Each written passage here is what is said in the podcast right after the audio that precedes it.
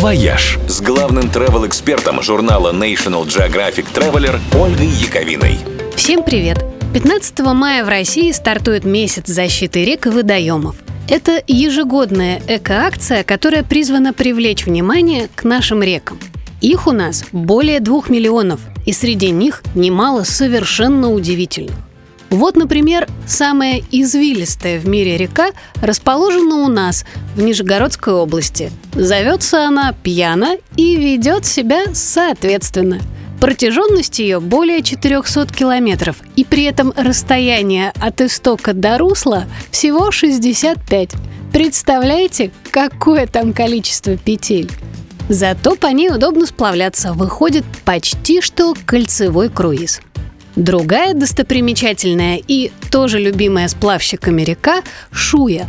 Она течет в Карелии, причем течет туда-сюда, примерно 20 раз за год, меняя направление – Рельеф в этом месте настолько плоский, что едва в озере, из которого вытекает Шуя, падает уровень, и вода сразу устремляется обратно. Пожалуй, сотрудники местного водохранилища даже могли бы сделать бизнес за небольшую цену, опуская воду и отправляя Шую вспять, чтобы подвести рафтеров к оставленной в начало сплава машине. Если в Карелии самые капризные реки, то в Башкирии самые ленивые – когда на их пути оказывается гора, они не обтекают ее, как все приличные водные потоки, а уходят под землю и выныривают с другой стороны. А в Якутии многие реки соленые. Одна из них, солянка, даже считается самой соленой в мире. В одном ее литре 21 грамм соли.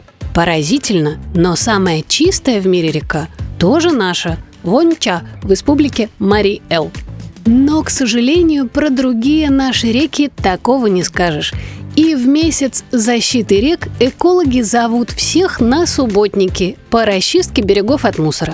На сайте берегдобрыхдел.рф можно узнать, не проводят ли такой в вашем районе.